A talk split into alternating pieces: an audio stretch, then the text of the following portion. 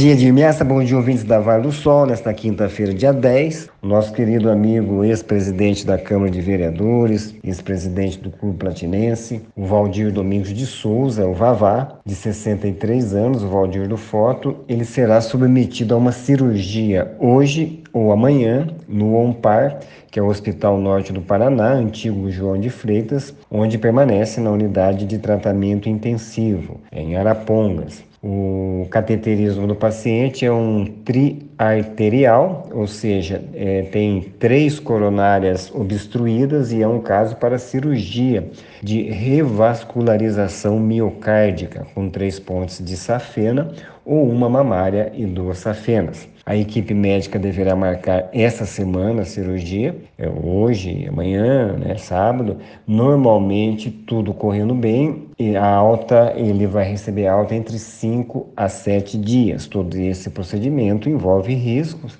É uma cirurgia desse tipo, então o risco é um pouco maior, só que é menor que o risco de não operar. Né? O Vavá está reagindo bem a tudo e está estável. Né? Como você se lembra, o Valdir tem 63 anos de idade, foi fotógrafo durante 40 anos, trabalhou desde menino, né? Ele é, foi casado com a Marcília, né?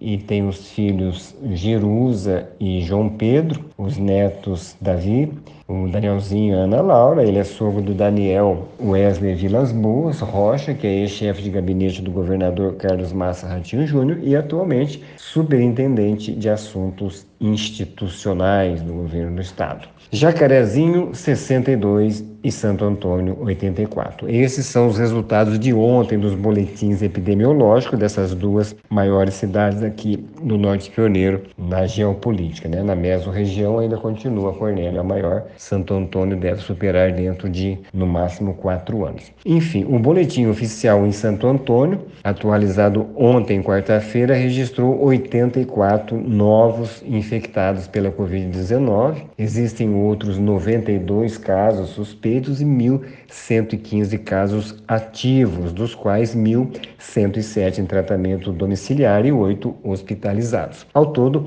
foram 12.241 platinenses confirmados, dos quais 10.967 já recuperados, são 159 óbitos. Em Jacarezinho, foram ontem registrados mais 62 novos pacientes, né, novas pessoas infectadas. A cidade segue com 10.973 positivados, deste total 10.320 estão recuperados. Em Jacarezinho existem 529 pessoas em fase ativa da doença e 7 casos suspeitos. São 124 mortes, né? E um homem foi preso por agredir a esposa em Jacarezinho. Polícia Militar deu voz de prisão né, por violência doméstica, foi no bairro Nossa Senhora das Graças, em Jacarezinho.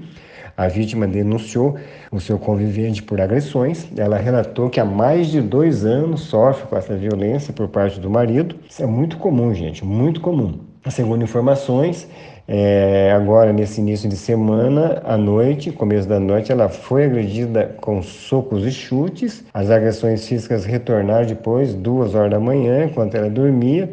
O marido tentou enforcá-la. Ela disse então para a polícia que a sua sogra entrou no meio da situação, conseguiu intervir para evitar que a nora morresse, né? assassinada pelo próprio filho, que coisa terrível, né?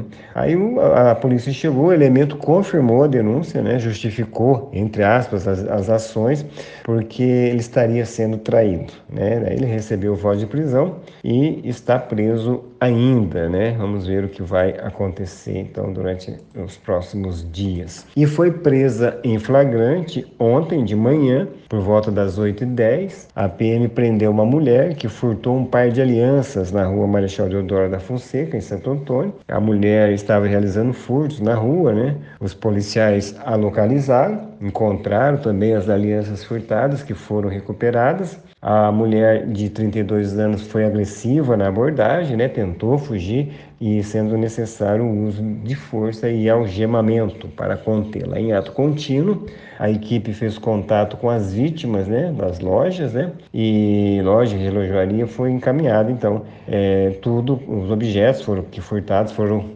foram restituídos para os devidos donos. Tenham todos então uma excelente quinta-feira e a gente retorna amanhã pela manhã, claro, se Deus permitir. Grande abraço a todos.